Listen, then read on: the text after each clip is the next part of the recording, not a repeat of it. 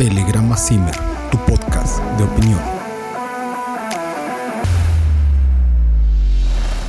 Hola amigos, ¿cómo están? De nueva cuenta y como cada semana estamos aquí en Telegrama Zimmerman. Yo soy Pepe y como saben, nunca estoy solo, siempre somos un trío de amigos que vamos a estar discutiendo temas de opinión cada semana. Muchos de estos temas pueden ser también recomendados por ustedes.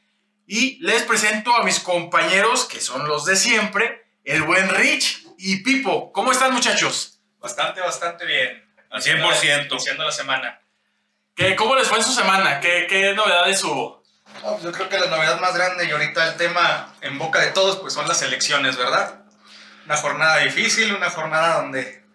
Todos pensamos que se iba a cubrir de sangre, ¿eh? O sea, sí, la Pues verdad. no, no hubo así, bueno, sí hubo muchos casos, no fue tan aislado que no, que no hubiera violencia. en Sí hubo, ¿verdad? Sí, a lo güey. creo que sí asesinaron a algunos por ahí. Hubo muchos, muchos asesinatos de, de precandidatos para, para ahorita, para estas fechas, pero ahorita en lo que fue el problema de las, de las casillas fue más un acto de vandalismo. No, ah, Chihuahua, ¿qué pasó? ¿Qué?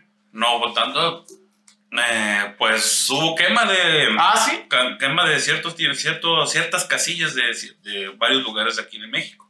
Órale. Y lo interesante fue que Morena empezó a perder la, la mayoría que antes tenía. La mayoría en diputaciones federales. Eso es interesante porque al bajar el número de diputados, sus propuestas de leyes va a ser un poco más difícil que se aprueben.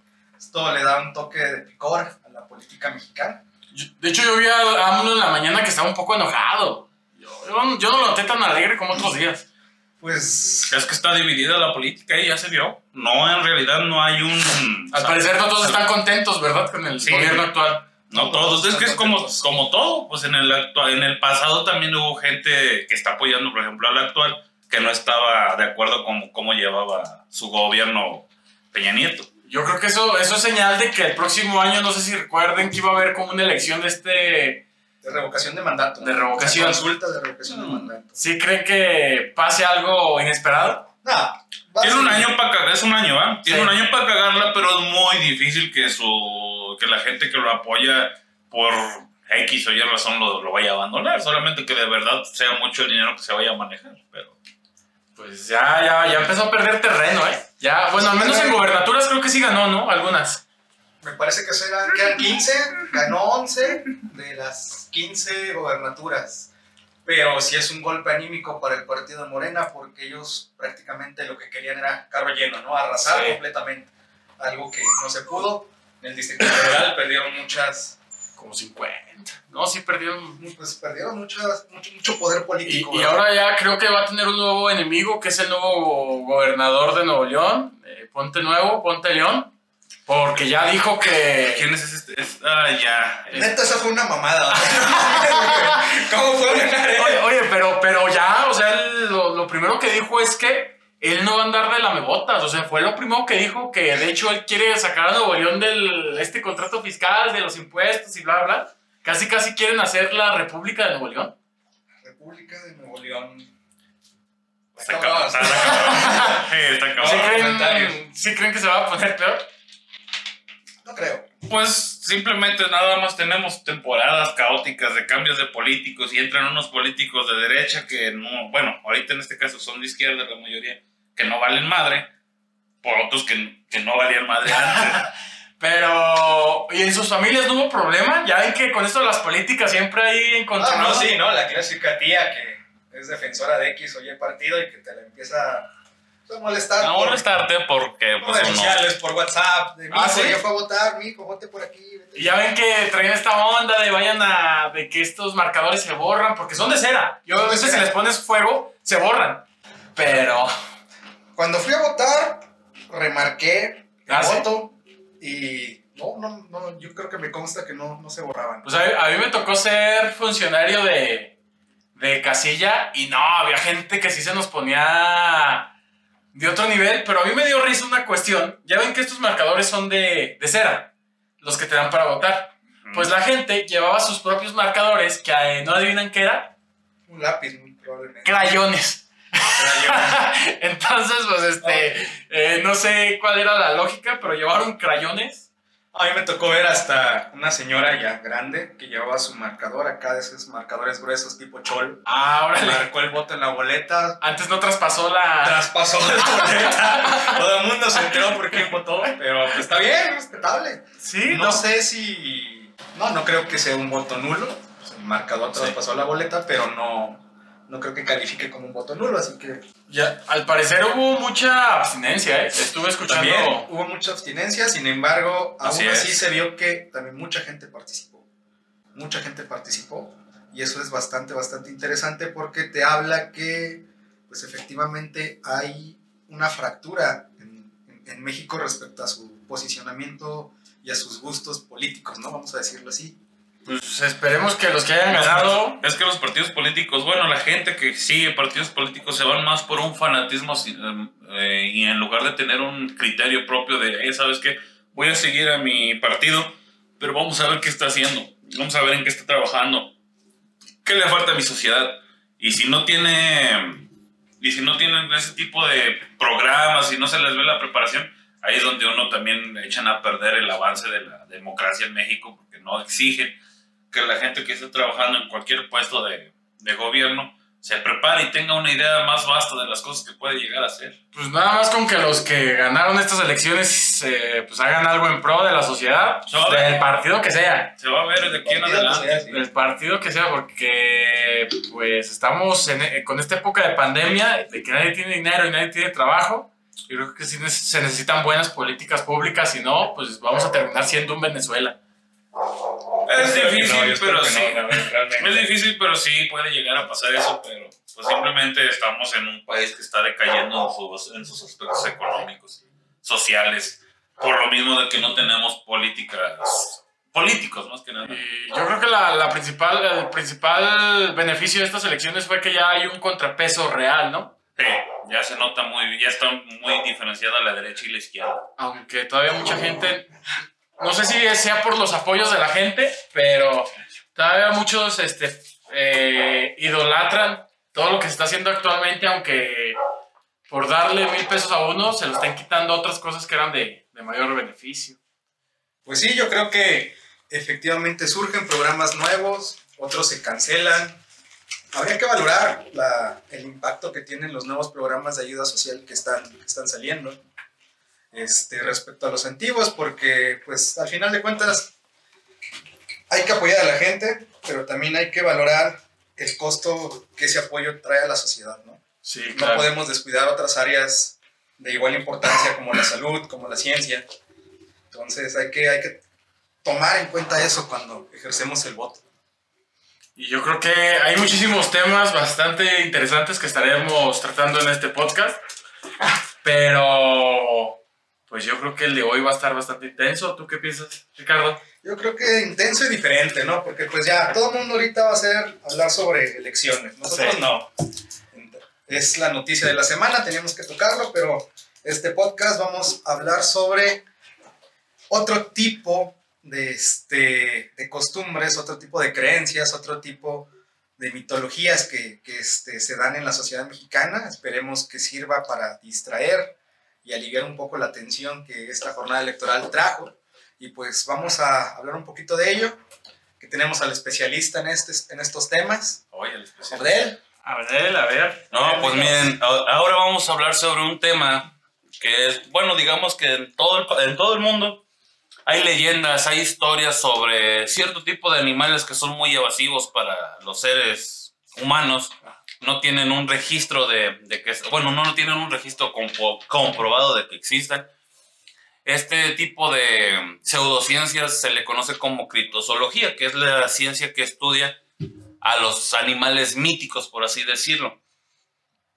Mm, Y vamos a empezar a hablar sobre ciertos, eh, ciertos tipos de, de famosos de todo el del mundo, pero también vamos a hablar sobre los críptidos mexicanos, que son muchísimos, es muy vasto lo que uno puede hablar Yo, sobre yo he tenido dudas sobre eso. de- yo pensé que literal era la criptozoolo- criptozoología, o sea, literal era como el chupacabras, pero al parecer todo lo que es mitológico también es criptozoología. Sí, todo lo que es mito hablando sobre especies, seres vivos, sí tiene que ver con la criptozoología, pero solamente hablando de, de animales fantásticos, porque también a veces este tipo de cosas, bueno, este tipo de pseudociencias eh, abarcan muchos, muchos temas y pues podríamos irnos desde animales fantásticos hasta entes, fantasmas, todo ese tipo de detallitos eh, de mm, cosas supernaturales pueden también abarcar la criptozoología. No, bueno, creo que la idea es abarcarla desde el punto de vista también cultural, ¿no? De, en este caso, pues todo el mundo Sí. tiene o está lleno de leyendas de criaturas como el, como el monstruo del lago Ness, como el pie grande, que pues están creo que igual ya pegado un poco más a la realidad que hablar ya de poltergeist o fantasmas, ¿no? Que también podrían entrar dentro de- del estudio de esta pseudociencia. Sin embargo, creo que pues es importante centrarnos en lo que es de nosotros, en lo que es mexicano, porque aquí en México también tenemos criaturas, también tenemos mitología, y que muchas veces le damos prioridad a lo extranjero sobre lo nacional. ¿no? ¿Y quién diría que tenemos tantas, eh? Yo no sabía que había tantos... eh, Para todo hay. Para todo no hay. sabía que te- teníamos tantos en, en- Para mí, en México solo existía uno. Que es que me imagino que el que toda la gente considera que es el chupacabras. Sí, pues digamos que era el más, el que más eh, propagación mediática tuvo en bastantes épocas del tiempo. Ya ves que en la época de, de este Carlos Salinas de Gortari fue una de las noticias porque empezó a haber muertos. de- Ah, Desde esos entonces ya se conocía, por ejemplo, ese animalillo, que según es mexicano, pero no, en realidad en esos tiempos eh, las primeras, los primeros avistamientos del chupacabras se fueron en, en Puerto Rico. Se cree que fue en Ah, Puerto órale. Rico y en- fue en otros lugares, no fue en México. En México nada fue uno de los rumores que llegó en esas épocas de, de ese tipo de gobierno. Entonces el chupacabras no es mexicano. No, Uy, no, no es mexicano. eso sí es nuevo, ¿eh? Bueno, es que también puede aplicar el dicho de Chabela Vargas, ¿no? De los mexicanos nacen donde quieren.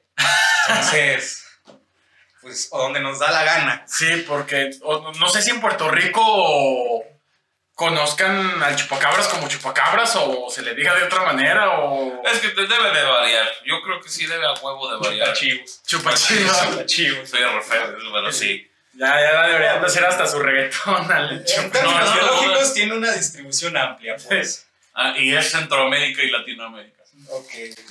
Pero, ¿cuáles conocen ustedes? Y aquí va la pregunta.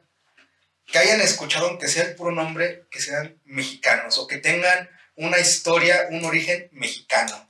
A ver, Abdel. Mm. Pues uno que fue muy famoso, que hasta Hernán Cortés mandó cartas al rey de España platicando sobre él, fue de un animal que se llamaba aguizot, que era un eh, tipo de animal que vivía, que era un, era un animal acuático de las regiones de- de- del Valle de México y todas esas regiones. Y se decía que este animal tenía el parentesco como con un tipo de gato, pero que no era un animal muy grande, que a lo mucho era como el- del tamaño de una nutria gigante, Ok.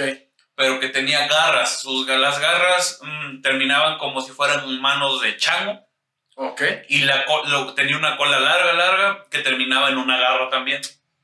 Y ese animal tenía la costumbre en los ríos de hacer el sonido de los bebés, para que la gente se acercara al río y con la cola los arrastraba al agua. Ah, ok. El chiste que la gente de esos tiempos lo- le atribuían un, un origen místico, porque era como uno- un mandatario de la muerte. Ya ves que en esos tiempos la gente, la muerte no la veía como algo malo, sino como algo que iba a pasar.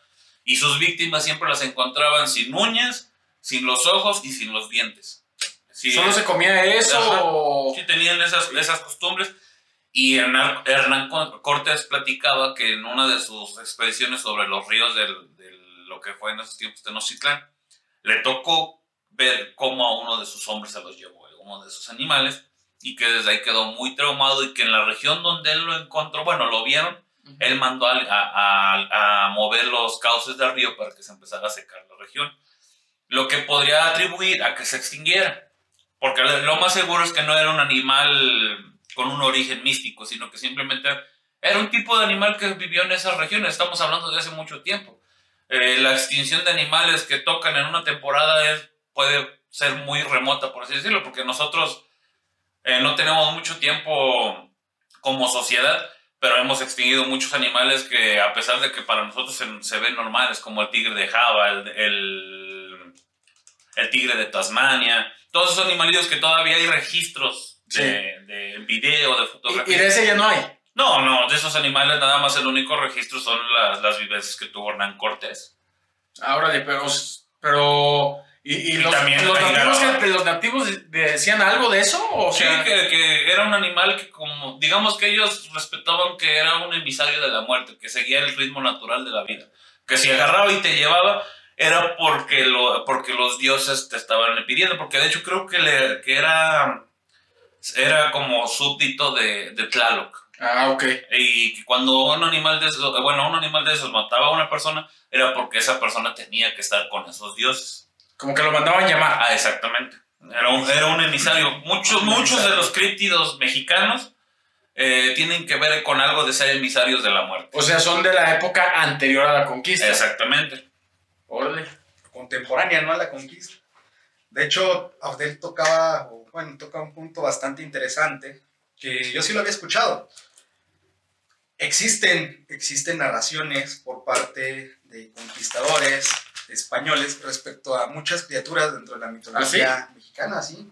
En este caso, este animal que menciona Abdel es descrito en un, en, un, en un escrito que se llama Historia General de las Cosas de la Nueva España Órale. y se hizo el reporte precisamente describiéndolo como un animal pequeño, semejante a un perro, este color negro, orejas puntiagudas y que destacaba precisamente por esta cola larga que pareciera que terminaba en, en forma de mano, ¿verdad? Una garra. Aquí lo interesante sería pues precisamente ver qué especie o qué criatura ya De en registros términos fósiles. serios, o no de registros fósiles, pero en términos serios se asemeja a eso, ¿no? Por un momento, por, las, por, la, por lo que escuchaba, se me figuraba como una es- un tipo de salamandra grande, ¿no? ¿Sí creen?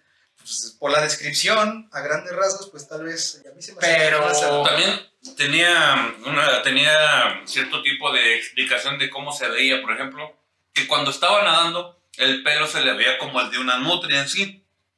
Ok. Ajá, que se mojaba y se veía que era permea- impermeable. Entonces, ¿era que mamífero o No, era.? no se sabe, pero a lo que se, a lo que se veía y a sus hábitos de, de vivir era como el tipo de un tipo de nutria. Y era carnívoro, por lo que, Ajá. por lo que parece. Porque también tenía la costumbre que cuando salía del agua, todo lo que era su pelaje se acumulaba como en estilo de, de púas que parecían puerco espín cuando se secaba. Ah, ok. Sí, cuando se mojaba el pelo se hacía liso, liso y suave. Pero que cuando estaba afuera se secaba y se hacía como, como, si, fuera una- como si fuera un puerco espín. Que así se le hacía el pelaje fuera del agua. Y, y en esos escritos no saben si decían si era muy agresivo, o sea, fuera del agua, imag- o sea, Pues, en el, pues si era de los que si era un avistamiento y era muerte por avistamiento, entonces supongo que si era un animal que, estaba cabrón, porque eso quiere decir que era un animal muy territorial. Muy, muy territorial. Si estamos hablando que era un animal que vivía en cuerpos de agua y que, o que, y que tenía como que cierto tipo de, de caza haciendo ruidos como de niño para que las víctimas se acercaran, eso quiere decir que era un animal que protegía mucho su territorio. A mí nomás me llama la atención de que si lo veías y te morías, entonces ¿cómo sabes? ¿Cómo, cómo sabes? Exacto, o sea, ¿quién, daba, quién te decía ¿Quién cómo era, no? ¿Quién Así. sobrevivió? ¿Quién? Bueno, en este caso, los que veían que se llevaban al pobre cristiano. O sea, se tenías que hacer un sacrificio para poder... Tenías que ser sobreviviente del, del ataque. Fíjate, eh, y, y eso sí, sí vendría en algunos de los escritos como tal de los, de los aztecas o de los pueblos. Sí, debe de haber, yo creo que debe de tener cierto tipo de jeroglíficos en, no sé, en alguna de sus pirámides donde Y, esté. y- y hasta qué punto será exagerado, porque hay que destacar que los, los conquistadores lo que buscaban era, al mandar estos registros a España, enaltecer su labor. O sea, ellos siempre querían verse como los héroes de aquí está muy peligroso, pero yo Pues es que, por ejemplo, hacer Todo esto. lo que fue la vida del explorador de esas épocas siempre tenían que aventarle flores a Sí, lo que claro. veían para pues tener el dinero de apoyo para poder hacer más expediciones. Y aunque pues a lo mejor ya decían, ay no, sí, no mames, está bien Ajá. perra esa madre. Y pues era un Entonces, animal que Eh, decía, eh, Entonces, ¿no, ¿no creen que tal vez pudieron haber exagerado en algo Sí, de... Siempre, siempre, hay Siempre. exageración. En todo lo que son mitos y leyendas es un es un teléfono descompuesto. Entonces es difícil saber hasta qué punto Exactamente. es verdad o... Puede- Por eso, por eso te comento que con la descripción a mí se me figura una salamandra, ¿no? Sí. Pero si era un jaguar, un pedazo, no sé. Esas cosas les encanta nadar. O sea, podría ser. También podría ser Una pantera, no sé. una pantera. Está, Eh, está- Sería muy curioso también porque imagínate que algún día se llegara a encontrar un fósil de, de ese tipo de animales y que de verdad se le vea todo la- el esqueleto bien formado con, con Sí. la cola y de garra, porque tener una cola con dedos eh, fuertes, retráctiles, tiene que ser un sistema nervioso muy, muy modificado. No he No. visto animales, pues solamente que cierto tipo Lo, lo- de... lo más cercano son los monos que usan la cola como una extremidad más, Ah, pero. una extremidad. Sí, pero que ya Pero que ya tenga, aparte de sus zapatos, apéndices, ¿no? dedos, que tenga la fuerza para jalar a un, a un ser humano, diciendo que es un animal del tamaño de un perro mediano o un poco más chico, ahí es donde dice uno. Es, es que a mí la curiosidad me nace porque no sé si recuerdan que los jaguares de repente hacen ruidos parecidos a, a los de un bebé cuando. No, y aparte hay casos de jaguares que son completamente oscuros, ¿no? Ajá, y Tienen un exceso de melatonina. Sí, entonces, o sea, puede ser también cualquier animal, ¿no? Podría ser que sea otro animal y ellos. Sabemos que hay animales en América que los europeos no conocían. Exactamente. ¿sabes? Entonces, tal vez eran unas descripciones algo Exagerado, ¿no? exageradas, pero ah, pues ahí está. Y ¿verdad? aparte, siempre hay que reconocer, y hasta uno que con nosotros como biólogos, que un animal, aunque lo hayas visto en, en fotos, pero ya cuando lo ves de frente ya es muy diferente. Sí, no. o sea, Siente uno la diferencia de, ah, güey. Ahora imagínate, en esos tiempos donde no había registros y ven algo muy rápido que no alcanzan Sí. a distinguir, pues luego, luego se hacen puñetas internas de, ah, no Sí, mames, viste, güey. tenía una Por garra. ejemplo, aquí en México, si no, si no hubiera fotografías, no hubiera eso, y viajáramos a, no sé, Canadá, la primera vez que viéramos un alce, yo creo que sí nos desmayamos. O sea, un animal de dos metros. Es sí. un animal extremadamente grande. De los más grandes que hay en lo que es este continente, lo que tengo Sí. entendido, porque Y es precisamente aquí donde entra este fenómeno, ¿no? ¿Cómo, re- cómo describirías tú, regresando de Canadá en aquellas épocas, a ese alce? Híjole. si no tienes un Y de lejos, ¿verdad? Y de lejos, ¿no? Yo creo que te quedarías aquí de, no, era una especie de oso. Con dos manos en la con cabeza. Dos manos en la cabeza, ¿no? Entonces, yo creo que mucho de la mitología de estos animales surge precisamente de eso, de la interpretación que le da el observador, pero al tener desconocimiento de muchas cosas, pues le agrega, ¿no? Sí, claro. Al final de cuentas trata de explicar lo que puede con lo que sabe, con lo que tiene. Con lo que Dios debe entender. Con Sí. lo que Dios le da a entender, sí. ¿Y tú, tú de qué otro te acuerdas, Ricardo? Pues alguna vez fui a la península de, de Yucatán y ahí, ahí hay, ahí hay una, una especie de duende Sí. o enano que se le conoce como alush. Ajá. Alushes, si son varios. ¿no? Aluche. La historia está muy chida porque aquí no solamente parte de una descripción, sino la civilización maya le dio completamente toda una historia, hay toda una mitología detrás. ¿Y esos cómo son? Se describen, fíjate, Ajá. que como enanos chiquitos Ajá. con mucha semejanza a la, a, a la apariencia de los mayas. Ah, Hace ok. Un mayita, por así decirlo. Mallita. Un mayita, por así decirlo, ¿no? O sea, una Es como si persona... vieras un palumpa mayo. Ah, Un maya, sí, ¿no? ¿Y, y entonces cuál es la historia de ellos? Ah, pues mira. Resulta que en el periodo del esplendor de la ciudad de Usmal, una Ajá. ciudad muy importante para la civilización maya, cuenta la leyenda que ahí, en esa ciudad, había una profecía que te decía que el gobernante de la ciudad Sí. iba a perder su gobierno cuando un enano o un pequeño ser tocara una especie de trompa. Ay. Trompa. Ajá.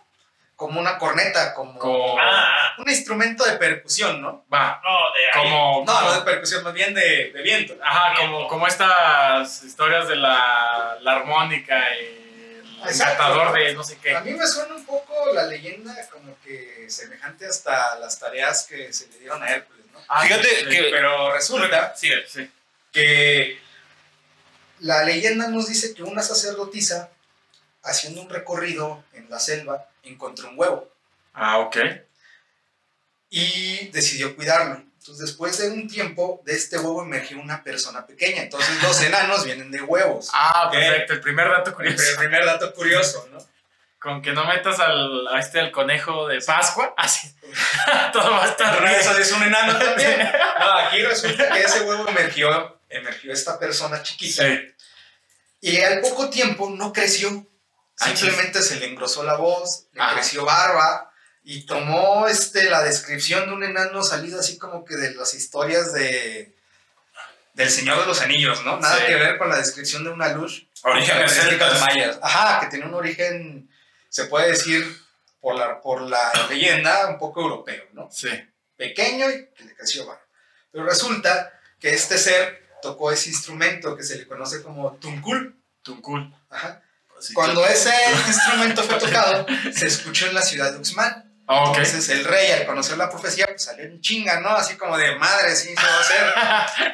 Voy a ver Imagínate qué pedo. ¿Qué habrá estado haciendo cuando le pasó eso, güey? Imagínate que, uno, que hubiera estado el pobre güey cagando y nada más escucha Escuchó, eso. se le fueron las. haciendo. Se le fueron si las tú ganas. escuchas, Oh, se cagó. si Más. tú escuchas el instrumento que ¿Qué te dijeron? que te dijeron que te iba a dar en la torre, pues vas en chinga, ¿no? Efectivamente, fue a ver qué estaba sucediendo y se encontró enano con la sacerdotisa. Y al conocer él su leyenda, al conocer él moderno. su profecía más bien, Sí. sobre que ese ser iba a traer su perdición, pues Su perdición. decidió enfrentarlo, decidió enfrentarlo. Y la leyenda cuenta que se sometieron a, a este, unas cuantas este, pruebas Sí. para pues, que esto no pasara, ¿verdad? Ajá.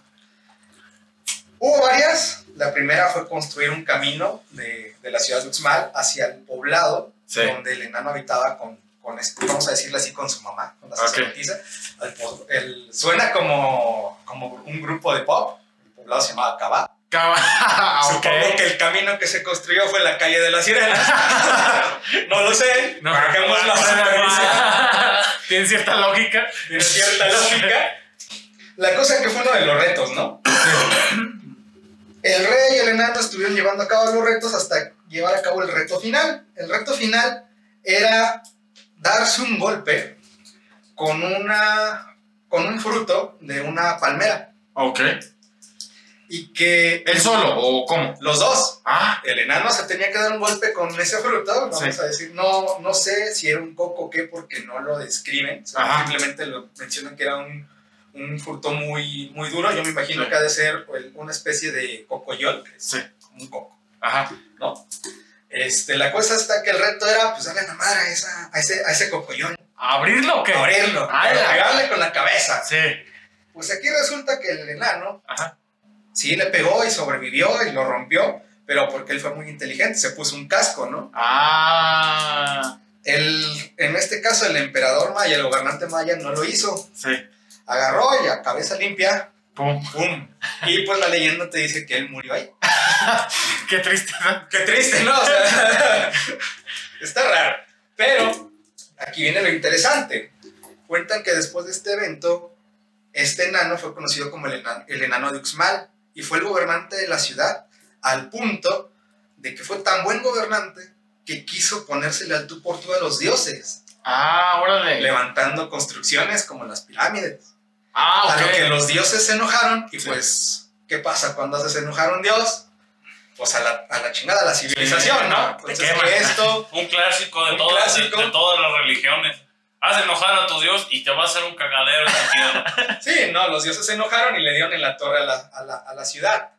Cuenta la leyenda que en un principio el gobernante era bueno, era justo, Ajá. tenía justicia en su actuar, en su actuar pero pues a todo mundo lo corrompe el poder, Sí. creyó más que dioses y le ¿no? Bueno, ahorita que sigamos con el tema, estaría chido también darle chance, poner así para la gente que escucha, eh, hacer un programa sobre comparaciones de mitologías, porque he visto también en lo de la criptozoología, también te enseñan mucho que hay muchas similitudes con muchos dioses de muchas Ah, civilizaciones. Hay uno que siempre, siempre, no recuerdo el nombre, pero siempre trae, en todos los lugares donde lo, lo personifican, siempre trae así como un tipo bolsa, un tipo pesa, algo así parece como una bolsilla larga. No, ni idea. Pero bueno, sigamos con Sí, sí, sí.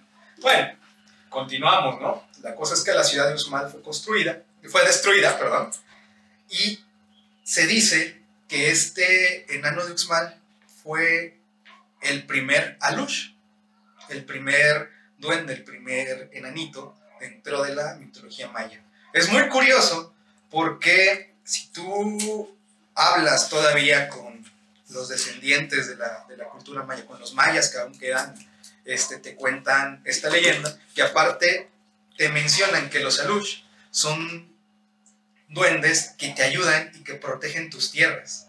No sé si alguna vez les tocó cuando estuvieron, no sé, en su secundaria, Ajá. que vendían duendes que los podías activar y que te iban a cuidar tu cuarto, que te iban a ayudar. Ah, no manches, no me tocó. O gnomos. A mí sí. Sí, yo- sí, no. Fíjate. Principalmente entre, entre aquellos que eran pues, arquetos, emos, Ajá. sí. Ah, ya recordé cuáles. ¿Cuáles? ¿Los, o los que sí se, sí se te sacaban No, te los venden en una cajita con ropa y te decían que eran gnomos y que los podías activar y que sí se ven, lo que no son los güeyes estos greñudotes. No, no, no son la caricatura de trolls. O sea, es- Voy a hacer alemán y hacerlo después como. Bueno, ya ven que estos decían que los activabas te Sí. te. Pues resulta que los Alush son algo similar, pero aquí son seres mexicanos, mitológicos, que pertenecen a la cultura maya. Los, Sí. los Alush serían los causantes de, de que desapareciera la cultura maya. Para eso voy, hay muchas A ver. curiosidades. Se menciona que están hechos de barro. Entonces, Ah, que si tú tienes una parcela o tienes una granja y quieres que te cuiden tus animales, puedes ir con un sacerdote maya, él va a hacer acá una estatuilla de barro, una luz. Tú tienes que dar cierto, bueno, cumplir cierto sacrificio, cierto ritual, y a cambio de esto, la luz te va a cuidar un tiempo, esa parcela, esa granja, de cualquier mal. Sí. De hecho, los mayas atribuían que los sonidos que se escuchan en la selva, algunas veces, son los alush que están evitando que tú entres a dañar el ecosistema, porque son Ah, cuidadores de, de la selva, ¿no? Sí. Son, son, son fuerza de la naturaleza. Son fuerzas de la naturaleza. Entonces, pues tú relativamente los podías contratar y decir, ah, cuídame mi parcela. Pero que después de un tiempo los tenías que liberar, porque si no, pues te iba a caer una maldición. El alush iba a empezarse a comportar de una manera más traviesa. Como un llegar- duende maldito, güey. Exactamente, como un duende, Como ¿no? un leprechaun. Como un Ándale. Y es muy curioso que toquen ese tema, porque independientemente de la leyenda del enano de Uxmal, se piensa que los Alush entraron a la cultura maya allá por el año 1200 o 1500. Antes de. No, después de Cristo, en el periodo posclásico de la, de la civilización maya. Resulta que en este periodo se cree que la civilización maya tuvo contacto con piratas, Ah. piratas ingleses, Ok. y que aquí hubo un intercambio cultural Sí. donde a la cultura maya pues entraron estos personajes míticos de los Alush basándose en lo que son los duendes, Los duendes ingleses. los duendes ingleses. Por eso es que tienen estas Y- características de, ah, te cuido pero tu casa, pero ingleses no. sí suelen ser de estos traviesos malos, no siempre. O sí, No, no, siempre ser quieren bueno. oro. Bueno, esos son los la, de No, ¿verdad? Irlanda. Pero- Pero Es que era ah, ah, ¿no? de paso ahí ya se rompió otra cosa que es Hernán Cortés no fue el primero en llegar a América. No se sabe, porque también, por El ejemplo, hay muchos datos de, de que los vikingos fueron en realidad los que más descubrieron cosas en, en el aspecto de Pues navegantes. dicen que hasta los chinos Ah, andaban también, por los acá. chinos. Hay palabras, no recuerdo si son en náhuatl o en maya. Curiosamente, a eso iba. Esta teoría de estos piratas este, que trajeron parte de la cultura inglesa y se mezcló con la cultura maya se ve reforzado por el origen de la palabra shark, tiburón. Se cree que la palabra shark es en realidad una palabra de origen maya. No sé opinen. En maya, shark, bueno, más bien la traducción, shark, tiburón, tiburón para los mayas se pronunciaría shor, Oh, y shore significa pescado. Entonces, esto, esto re- Ok. refuerza un poco este intercambio cultural entre civilizaciones, Sí. donde, pues, ah, pues, yo contribuyo a la tuya, tú Ya. contribuyes a la mía, ¿no? Fíjate, ahí se puede complementar lo que te digo de cómo las civilizaciones se puede ver que hubo, de en realidad tuvieron más contacto entre ellas en los tiempos, eh, en esos tiempos porque hubo aculturación, hubo un... Apropiación. apropiación de cierto Un tipo. intercambio, ¿no? Sí, Cultural. a huevo.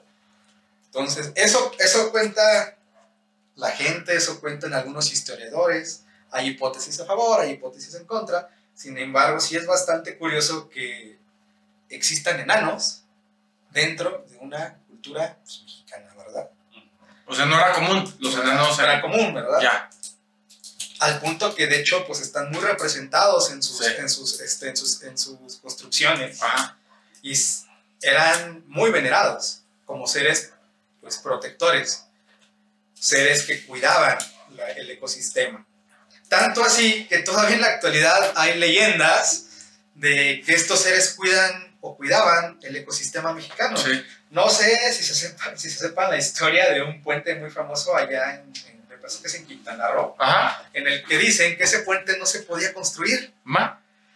Cada que lo levantaban se caía. Por eso es el puente que conecta al aeropuerto internacional de, de- de Fueron, Quintana fueron- Roo. fueron los mismos arquitectos de la línea 2. Puede ser, puede ser. No, espérate, aquí lo curioso es que cuenta la leyenda que ese puente se terminó y se Sí. pudo lograr cuando un sacerdote maya les dijo a los, a los arquitectos, Sí. a los ingenieros civiles, que tenían que rendirle un tributo a los aloches. Ah, que eran ellos. Ajá, que eran ellos los que estaban cuidando el terreno porque Sí. no se les pidió permiso. Ok. Entonces, que para poder dar este, otorgar este permiso, pues tenían que construir una pequeña pirámide. Entonces, Sí. debajo de este puente está una pequeña pirámide en honor a los aluches. Órale, pues hasta de punto turístico. Es- es- Hasta el punto Está me llama la atención porque esta, esta construcción se hizo en el periodo de Carlos Salinas de Gortari. Entonces, tal vez eso de que el puente se caía y se caía sea Era Era- una pinche robadera de. Era robadera, ¿verdad? Pero ah, es una, es, una influen- es una influencia y es un dato directo que todavía tenemos Sí. de los aluches y que repercute pues hasta nuestros días, ¿no? Bastante, bastante. Más en el sur del país. Y más en esa parte Más del en el país. sur hay muy- todavía mucho, mucha creencia sobre todo. Fíjate, yo no, yo no sabía que como tal las personas pequeñas, los enanitos, no eran tan comunes en, en el- los pueblos originarios de México. O sea, uno imaginaría, uno imaginaría que por los mexicanos, ya ven que, o sea, ahorita ya también se está rompiendo con, con esta onda que todo el mundo pensaba que los nativos mexicanos eran muy, muy chaparritos. Cuando no, en realidad no, cuando los, los comparabas con los españoles, los chaparritos eran ellos. O sea, No, y aquí también hay casos registrados, de- no recuerdo cómo se pronuncia el nombre, pero había un guerrero muy famoso en, en las épocas de cuando llegaron los españoles que le tenían miedo porque era un, era una- era un Sí, ser sí, sí, humano sí, muy, recuerdo, era muy este- imponente, grande. Ah, creo que hasta un, tiene su estatua aquí en Zacatecas, en el centro. Tiene una estatua. Sí, sí, sí, sí, tiene una estatua. Eh, siempre, siempre olvido el, el nombre, pero a mí me contaron esa, esa historia de que era una, una persona cercana a los dos metros de, de altura y que tenía la fuerza de 10 hombres. Eso decían así, la fuerza de 10 hombres.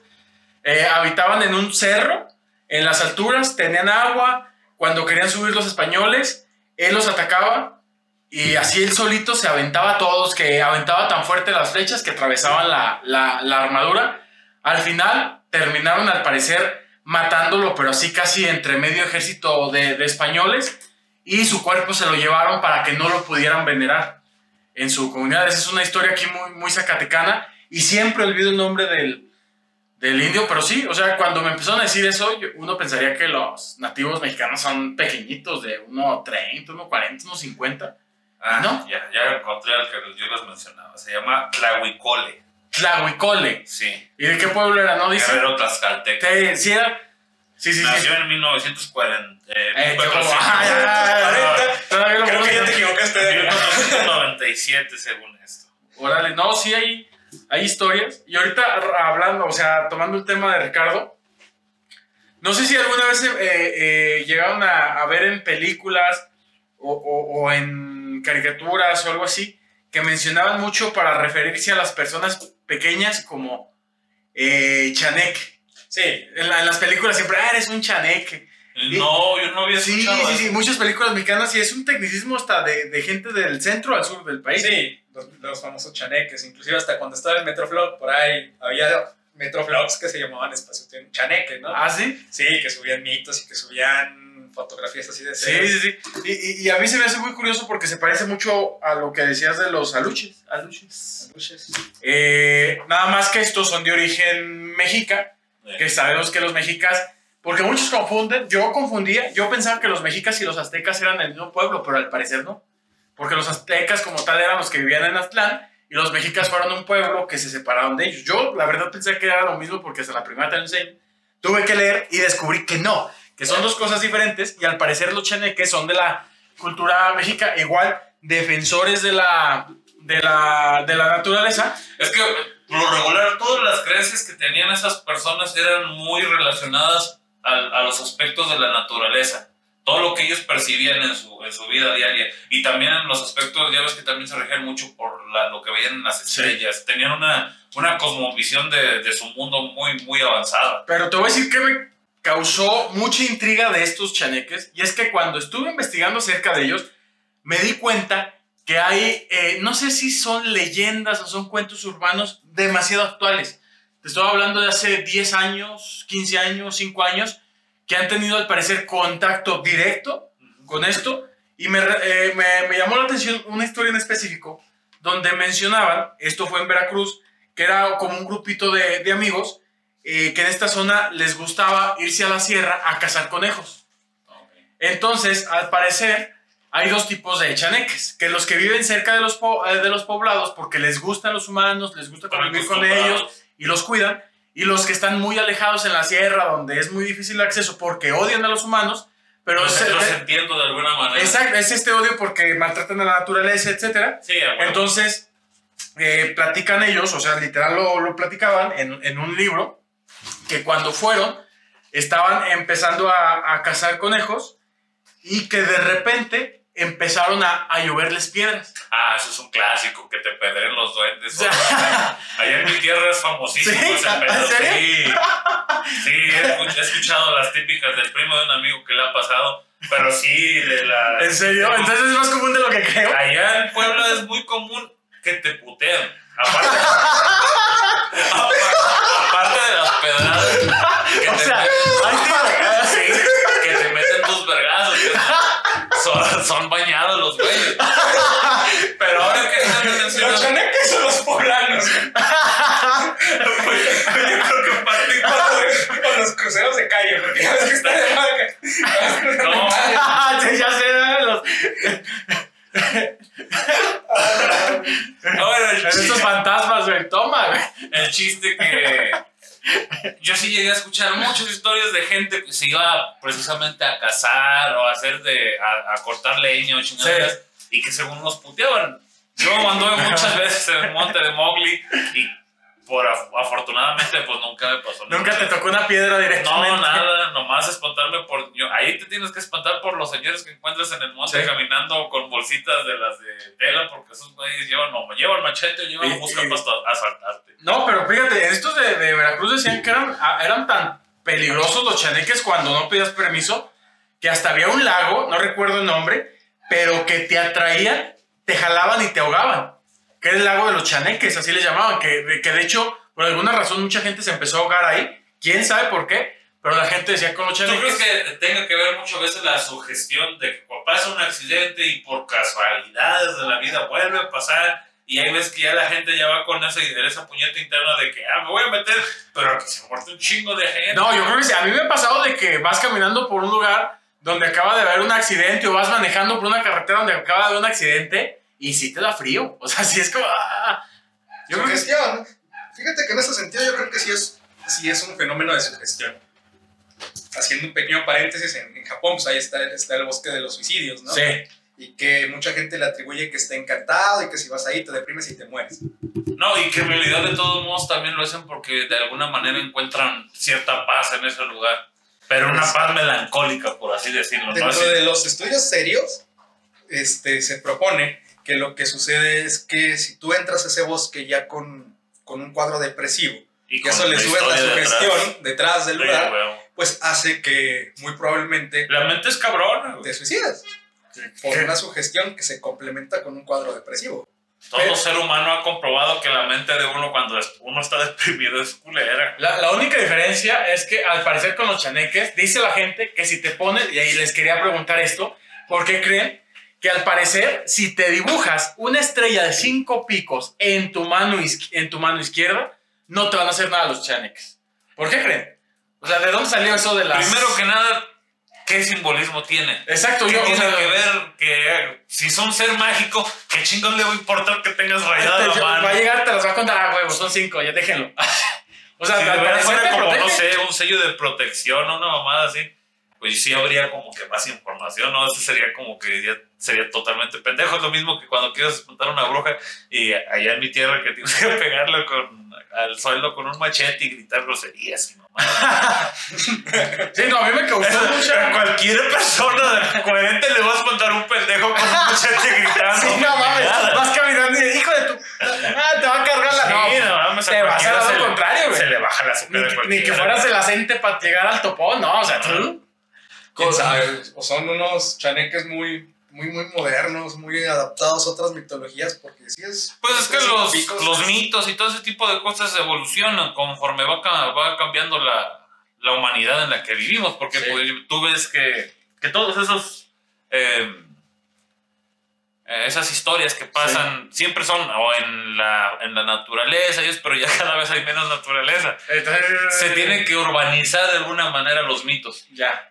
Sí, no, y, algo también bien curioso, y tampoco supe por qué, es que todas, todas las personas que han descrito a los chaneques, todos los descri- describen sin oreja izquierda. Los chaneques no tienen oreja izquierda. No sé por qué. Los mayas, los mayas, perdón, los mexicas al parecer los, los alababan bastante, estatuas ahí. Pues es que a lo mejor ya ves que también tenían la costumbre de ciertas eh, civilizaciones de que les gustaban los- las malformaciones que tenían después las, las personas. Y de Pues, podrían otorgar- Eso y que con dulces puedes tenerlos tranquilos. Que si los haces encabronar, aviéntales un dulcecito y se van a gusto. No sé si eso tenga también algo que ver, o sea, es una mezcla tal vez. Es una sugestión, yo creo, ¿no? Eh, Porque, eh, o sea, estos chavos que te digo que los apedrearon, di- dicen que llegaron con una señora, pues, la típica que vive en el borde, ¿no? De la selva, ya la señora solitaria que cura con hierbas y que de por sí es misteriosa. Y que la señora les dijo es que los venían persiguiendo los chaneques. Este, miren, yo aquí les voy a dejar sus dulces para que ya no les haga nada, váyanse a su casa. Y que les platicaba la señora que al inicio eh, le, le rompían trastes, les hacían así desvaríos en su casa. Y conforme pasaron los días, pues de hecho ya se llevaron los dulces y se fueron súper felices. Entonces también no sé qué, qué papel jueguen las personas que no sé eh, emocionalmente qué tan estables sean y si esa sugestión puede provocar como estas ondas No, de doble también que no personalidad. sabemos, por ejemplo, que traigan una leve psicosis, una ¿Qué cosa. va a decir eso de doble personalidad? O sea, Algo hasta- alguna enfermedad eh, mental que ya les haga tener alucinaciones, cosillas ¿Cómo, así. cómo podemos saber si la persona que te está platicando de estos avistamientos realmente está siendo objetiva? ¿Cómo- ¿Ustedes qué, qué- qué propondrían Para saber cuándo una persona es objetiva. En este tipo de avistamientos? O sea, ¿ustedes qué filtro le pondrían o...? o- Es que también eh, tener un criterio para un filtro, ese tipo de cosas estaría difícil, porque por ejemplo vamos a ponernos a pensar nosotros ahorita como seres humanos en la época que vivimos, de alguna manera hemos perdido mucho el, el contacto con nuestro sistema donde vivimos. Por ejemplo, hay muchos animales que ya tienen como que una, un- una unión con el planeta, ya saben por dónde moverse, no necesitan de, de las cosas que nosotros ocupamos para vivir. En esos tiempos posiblemente la gente tenía una conexión más, no sé, más fuerte con el planeta y, y les ayudaba a percibir ese tipo de seres en una de esas. sí, es que también uno no puede dar por sentado en realidad en la vida nada hasta que no lo veas y digas, ah, la verga. Bueno, pero si tú te topas en la bufa, en las faldas de la bufa, Sí. una señora y te cuenta una historia, ¿tú cómo harías o cómo tomarías la decisión de, ah, esta señora me está diciendo la verdad o esta señora me está choreando? No, pues nada más escucharla. O sea, Porque toda historia en realidad nunca puede decir que es cierta. Todo lo que te dice alguien que es ajeno a lo que tú conoces no puede, tú no puedes dar por sentado que sea verdad. Siempre es, sobres, estuvo chida tu historia, pero te creo un 70-40, un, un 70-30, algo así. ¿Cómo llegas a calcular ese porcentaje? exacto. Dependiendo de la historia. O sea, ¿qué, qué factores son los que te prenden el foquito rojo de esto ya no es real? Mm, O sea, posiblemente me iría por, por la apariencia. ¿Sí? Por ejemplo, digamos, si vemos, por ejemplo, si vemos que es una persona que anda mal, que anda en el monte perdida, metida con chingaderas o algo así. a ver, si, si ves bajando del monte, a ver, ahí te va, bajando del monte, a una persona con traje, zapatos, bien vestida, peinada, pero bajando de un cerro, ¿le creerías todo lo que te dice? Creo que ahí sí tendría, por ejemplo, podría tener un filtro si ocupara un animal. Si yo voy con mi perro y el güey ese que llega a contarme algo hace que el perro se, se, se saque de onda, se ponga a la defensiva, yo creo que ni lo escucharía, me daría la vuelta y me iría. Entonces tú crees en, o sea, tú confías en el instinto de los animales para... Sí, Sí, tienen, ellos tienen una percepción del mundo que nosotros no tenemos. Yo me iría por los detalles de la historia, ¿no? ¿Cómo qué? ¿Qué detalles? Cuando vives algo Ajá. y que te consta que lo viviste, te aprendes los detalles y lo cuentas con detalles. Cuando Sí. no, creas o cuentas un contexto general nada más. Ah, Y ok. cuando la gente te pregunta por detalles, los detalles son los que te pueden tambalear tu historia. Sí, Yo creo que puede ser una, una buena este, manera. Ahora también, si es un señor viene vestido elegante del cerro, pues no le voy a creer. Exacto. O sea, Sí, ¿qué anda es un cerro en traje, güey. Acuérdate del juego este de Red Red Redemption, güey, que ya ves que el pinche vaquero anda en, el- en la nada eh, con su caballo y de la nada se topa un señor con traje vestido. Ajá. Y nunca se sabe hasta la fecha en los dos juegos que han salido. Lo único que se especula de ese güey es que es, es el diablo que se le aparece a. Ah, o sea. Ah, fíjate. Se te aparece a un vato con traje en un cerro y te dicen, "Ve, era el diablo. ¿Qué tan, que del 1 al 10, qué tanto les creerías? Dos de la tarde, un cerro totalmente Si solo. te lo cuentan a ti o si a ti te pasara. Si, si tú, mira, tú llevas con esta percepción de que a veces el, digamos, el diablo, Satanás, el Por ejemplo, aquí en México no se da tanto que anda en traje. Siempre es de charro. y si te lo encuentras caminando en medio de la nada o en un caballo negro a las 2 de la tarde, vestido totalmente ¿Dos de la negro, tarde o dos de la mañana? 2 de la tarde, en pleno día. Ah, ponle los días. Pues yo creo que también nosotros como humanos sí tenemos como que ese sentimiento ¿Te de peligro, ¿no? De cuando uno se da cuenta cuando... Sí. A mí sí me ha tocado que conozco personas que de la nada siento la incomodidad y que digo, este güey es peligroso. ¿Y sí? ¿Y sí, sí te ha funcionado la intuición? la neta, la mayoría de las veces sí. Y por ejemplo, en estos casos, si es un güey que de la nada y que no lo conozco y que por ya ves que por lo regular en este tipo de cuentos se te aparece y como que te conoce bien cómo está el pedo y te empieza a hacer eh, eh, esto, esto y esto y el otro. Yo creo que dependiendo de lo que yo sienta y cómo me esté preguntando las cosas, sería de, le creo. Si no me causa ningún terror y eso, es, Es- sobres. A, a lo que voy. Actualmente nosotros tenemos esta onda de, de fantasmas, apariciones, pero los mayas, los aztecas, los, pueblo- los pueblos originarios tenían la onda, pero de estas criaturas mitológicas. Sí, Entonces, exactamente.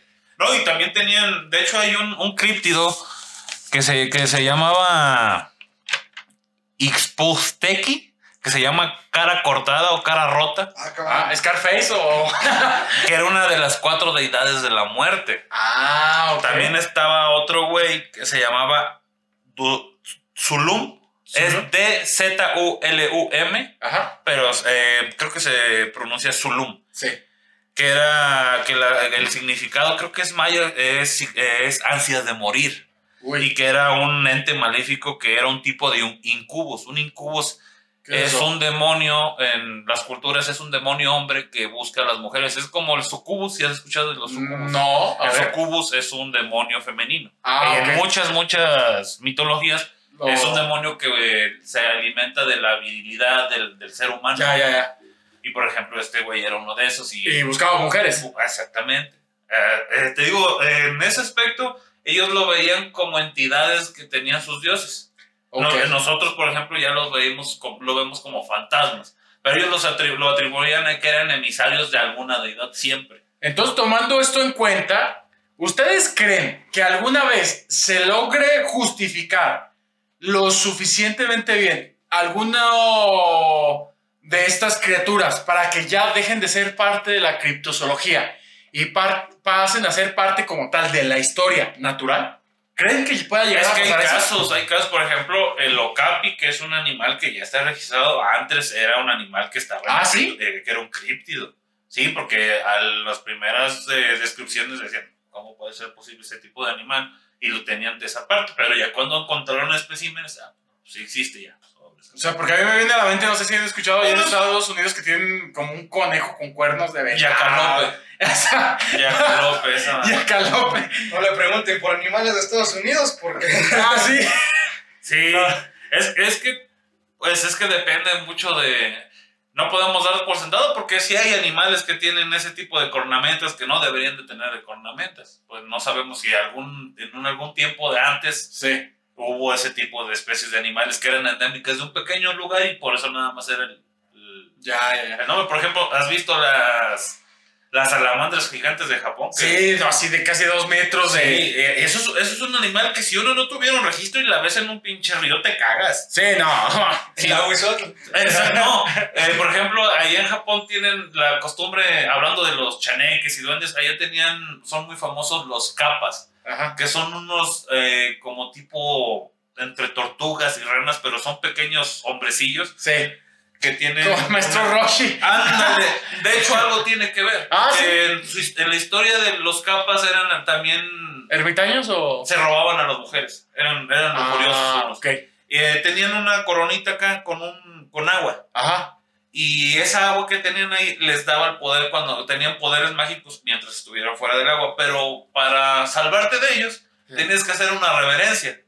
Y en la- es que en la cultura japonesa, cuando uno, alguien te hace una reverencia por educación, tienes que, tienes que regresar la reverencia. Y es lo curioso de que sus fantasmas, por ejemplo, en, en el panteón japonés, son muy educados, güey. Ah, sí. Sí, por ejemplo, si ese- Permítame, lo voy a asustar. no, por ejemplo, te topabas ese, a ese ente que se llama capa Ajá. y para salvarte le tenías que hacer una reverencia porque cuando se le caía el agua de su, de su cabecita, que de su mollerita de Sí. acá, perdía su magia. Ah. Y tú te, te podías escapar o lo podías capturar para hacer un trato y hacer un cambio de... Eran, y por ejemplo, a esos animales les gusta, animales, a esos entes les gustaba comer niños, pero también les gustaban mucho los pepinos. Y cuando había nacimientos en las, en las aldeas, Sí. la gente iba y aventaba pepinos al río para que no se llevaran a los niños los.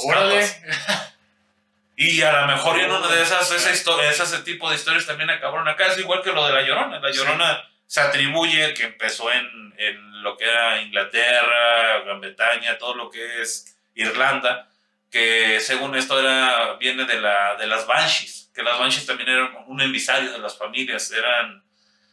Según les llevaban la desgracia Ajá. a las familias, o algo así tenían. Las solteronas de la familia. Podía ser que en, en en los tiempos, en aquellos tiempos donde hubo una, una convivencia de la gente de aquí Ok. con la de que venía de allá, de afuera, hayan conocido ese mito y también ya, pues la llorona. Entonces, ¿creen que realmente el interés de la criptozoología está en el misticismo que en realidad, por ejemplo, el Okapi, yo creo que era, era muy apreciado cuando estaba en la criptozoología. Cuando pasó a ser real, yo creo que ya perdió mucho foco. ¿no? Sí, no, es que la Es que la desgraciadamente atención. nada más eh, son muy a- aislados y por lo regular todo lo que, muchas de las cosas que abarca la criptozoología son cosas muy fantásticas. Son muy fantásticas muchos y por ejemplo sí el Okapi fue como que la, la cerecita del pastel pero desgraciadamente ha sido de los pocos casos que han dicho sí, esto sí. Por ejemplo también el, el Celacanto pero ese es un ta- taxón Lázaro. Sí. Se creía extinto pero pues, se volvieron a encontrar no es un espécimen que se, ya se tengan registros antes. Nada Para más. los que no sepan, Celacanto es un pez. Así, no, no van a pensar que es un dragón de... De, de agua. Dragonite, no, es un pez. Ah, también sabes que cuál también se considera como un crípido Quetzalcoatl mexicano. ¿En serio? Sí, porque viene también, de- vienen introducciones de, de, de, lo, de Europa y de Asia sobre lo que eran los basiliscos y los cocatrices, que eran reptiles. Bueno, por ejemplo, era el huevo de una, de una gallina empollada por un sapo, era una de las maneras que se salía un basilisco en alguna de las Ya. historias de allá. Pero que el chiste, la, la forma de cómo estaba representado, ah, llegaron, se ha llegado a una deducción que parece ser que de allá viene que lo más seguro que Quetzalcóatl sea un tipo de, de animal de esas regiones. Pero está, está, está muy curioso eso- esos datos de, de cómo relacionan siempre eh, mitologías de, un, de una región con otra. Porque hay muchas, muchas similitudes. Entonces, conociendo todos estos, así, ¿cuál sería su bestia, su parte de la criptozoología, o sea, su, su eh, eh, entidad favorita? Si tuvieran que escoger una, ¿cuál? Así, ¡pum! Los aluches. ¿Sí? Oye, que te cuiden tu terreno, que te cuiden todo. madre. Con que no te empiecen a cuidar a la mujer. con que no te pases de rosca con ellos, Sí. está puro pedo, güey. Mm. Pero los, yo siento que los aluches. O sea, si te les pones al, al tiro, están muy chiquitos. Y no, no. Pero, ¿qué tal si te llegan a un chingo, a la fuerza, güey. Como hormigas. No, aparte lo interesante es que es un contrato que después de un tiempo, me parece que a los 7 años, pues los liberas y ya. Oye, ¿y si te llegas a morir antes de los 7 años? Ay, quién sabe. Oye, es una buena pregunta. Hay que preguntarle a un sacerdote maya. Sí, así. ¿Quién les Que de hecho, digo, Que, para ellos que es, es, tan que, es importante que no, que- no leyeron las letritas chiquitas del contrato con los aluches. Si te muere, su alma será tuya. No, Nada, al revés, su- tu alma será de ellos. no, no pasa así, hay que preguntarle. Porque de hecho todavía hay sacerdotes mayas. No, Ah, es que sí. todavía hay muchas. Y todavía se armarán sus, Sí. sus de barro. Inclusive los lacandones creen en los aluches aún. Y para los lacandones, los aluches fueron los que crearon y construyeron las pirámides. Órale. Como una forma de llegar al cielo. Esa es otra versión Sí. de cómo surgen estos seres.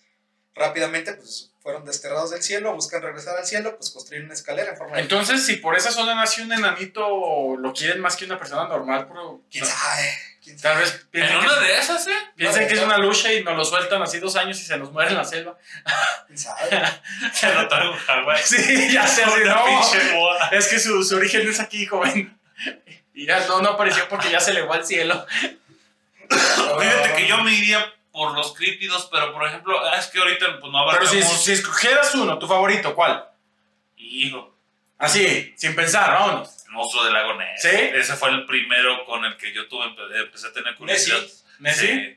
Ya fue el, fue el primerito con el que empecé a tener curiosidad sobre ese tipo de animales. Porque ahorita, ahorita hablamos de entes y todo, pero lo que es criptozoología, hablando de animales, hay muchísimos. En África hay una infinidad de animales eh, muy interesantes cuando te los cuentan. Hay uno que se llama Mokele Mbembe, que es, de, según los la gente de allá, eh, parece ser un tipo de dinosaurio, con un Ala. cuello largo. Allá en lo que es África hay muchas, muchas historias de, Pues de eh, dinosaurios. Ya ven que se supone que África todavía ni siquiera es explorado al 100%. O sea, hay selvas, aunque no parezca África, selvas. Serpientes, también serpientes críptidas. En, en Asia yo creo que también ha de haber un montón. O sea, para mí pie grande, o sea, pie grande es... Sí, es- también no, es Pie que grande le parte su madre el que quieran, donde quieran. O sea, a pie grande, grande. como quieran. Y aparte, su primo el Yeti. ya sé, y aparte hay videos. O sea, ese vato no sé qué tan reales sea, pero hay videos Pero y yo sí me las creo. El vato sigue caminando como el tipo de los ¿Quién videos. sabe? Esos videos fíjate los que- ha analizado hasta el FBI. Fíjate que yo sí. ¿Y qué? No hay nada concluyente. Pero no han dicho que son falsos. Eh, O sea, no, no. Es como los videos de ovnis ahorita que están saliendo que según dicen, eh, güey, ya la neta, pues están, están viendo naves que no son lo de nosotros. Bueno, es que un ovni sí existe. Sí, ovni es es un- objeto volador no Identificado. identificado. Literal, Puede ser. extraterrestre, eso ya es otro cantar. Sí, ya. Ya. Estamos Estados hablando Unidos te admite. ¿Existen los ovnis? Sí. Existe. Un pinche globo puede ser un ovni, si no sabes qué es. Entonces, como resumen, la criptozoología ayuda o perjudica a la ciencia. Así, en palabras breves. Yo creo que a las ciencias sociales, humanísticas, todo este rollo que se involucra desde el Historia. estudio, de, el estudio de la cultura, pues de cierta manera le da un aporte enriquecedor, ¿no? Ajá. Sí, porque se recuerdan los mezclas. orígenes de, de siempre de lo que fueron leyendas, historias, de, de dónde viene todo ese tipo de... Ahora bien, a la ciencia, Cosas. ya como la biología, oh, yo creo que nos mete mucho ruido y nos hace más difícil llevar a cabo la labor, ¿no? Pues sí, aparte, como no hay registro fósil, o sea, Como hay muchas cosas, pues no, la gente al final de cuentas, hasta que no le enseñes Sí. algo, te va a creer. y creo que eso debería de quedar muy claro a las personas que, a final de cuentas, la criptozoología, nos guste o no, pues sigue siendo una pseudociencia. Sí, sigue siendo pseudociencia. Si, si bien nos, nos divierte, nos entretiene y nos ayuda a conocer más de la cultura, no podemos basar conocimientos objetivos en la criptozoología. No Al mo- puedes- hasta el momento. No puedes tumbar un, un, este, un conocimiento objetivo No, simplemente con la opinión de alguien. No, no puedes discutir la teoría de la evolución con criptozoología, que es lo No. que a veces quieren hacer. Entonces, No, no se puede. Esto es nada más... Es un conjunto de historias nada más de fantasía en Como realidad. fábula está... Exactamente, Sí. son fábulas, porque siempre es bueno eh, leer historias sobre animales fantásticos en un planeta, en un planeta donde ya casi no hay animales. no, está, está excelente. Yo creo que. Animales No. hay muchos. Pero no de los... Y en el de los periódico- Fantásticos, quién ¿Quién sabe. sabe? Y pues yo creo que eh, vamos a cerrar el tema con estas bonitas reflexiones. Y pues antes de despedirnos, ¿por qué no pasamos con alguna recomendación de lo que quieran que nos traigan? Libro, película. ¿Qué, qué nos traen por ahí? Algo que, que hayan visto esta semana y les haya interesado, ya sea la serie, alguna serie, una película, una canción. ¿Alguna actividad que quieran recomendar que hayan descubierto últimamente? Híjole, sí hay una. Yo encontré un libro que habla sobre la vida de Porfirio Díaz. ¿Ah, en serio? Escrito por un, es una biografía escrito por un familiar directo de, de Porfirio Díaz. Uy, Y está bastante interesante. Está dividido, van a ser tres tomos. Yo ahorita nada más publicados he visto dos. ajá. Este, que habla desde su infancia, cómo fue que creció, cómo, cómo fue su vida, cómo fue que llegó al poder. ¿no? En- Sí. este, no lo he acabado de leer. Cuando lo acabe de leer les traigo más datos. Este, no fue como lo pinta, no fue tan malo. Tuvo muchas cosas muy buenas Sí. trajo mucho progreso a México. Este, sí, sí, hay que admitirlo. Pues gracias. así, Este, pero. Gracias a él llegó el telégrafo. Y el telegrama, sí. Y el telegrama Ciberman. O sea, se lo debemos a él. Por supuesto. Y el Gracias. ferrocarril y otras cosas, ¿verdad? Sí. Pero creo que es algo que este, próximamente, me gust- ya cuando salga el tercer tomo, traerlos y decirle: Esta es la colección, es de tal autor, y se lo recomiendo. Pero entonces sí está recomendable estos Sí, libros de la historia de Porfirio. También para la gente que le gusta este, pues esta parte de entender cómo surgen las cosas, cómo es que llegamos a un punto, a una postura científica. Hay un libro que se llama Con Darwin en la mesa, ah, que te explica el papel de la, de la comida en nuestra este, forma de ser, en nuestra evolución. Perfecto. Entonces está bastante interesante. Por último, ¿qué será?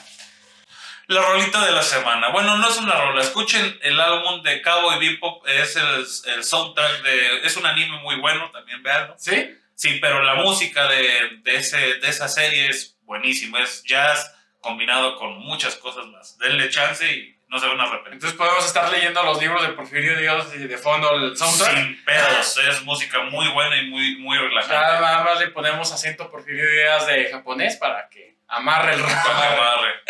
Sí, escúchenlo. Bueno, entonces ya escucharon las eh, recomendaciones de la semana. Esperemos se encuentren muy bien. Ya saben que nos vamos a estar viendo cada semana con un tema nuevo. Y este, pues próximamente vamos a tener redes también para que nos empiecen a seguir. Y también nos empiecen a comentar qué, qué les gusta, qué no de, esta, de este podcast. Que como saben lo hacemos básicamente para discutir cualquier tema que en, tema, en eh, medios eh, tradicionales casi nunca tocan. Entonces, pues algo más que quieran agradecer o ya despedirnos, muchachos. No, por ahora de mi parte es todo. Que tengan bonita semana. Pásasela chido. Igualmente, tengan muy buen fin de semana. Porque salimos los viernes, Abdel. Ah. Por eso digo. Sí, eso es. eh, Ustedes nos están escuchando el viernes, espero, o el fin de semana, entonces esperemos que estén muy bien. Buena, Bueno, fin de semana buenas también. tardes, buenas, Buenas noches. noches. Y ahí se Nos ve. vamos. Nos vemos. Adiós.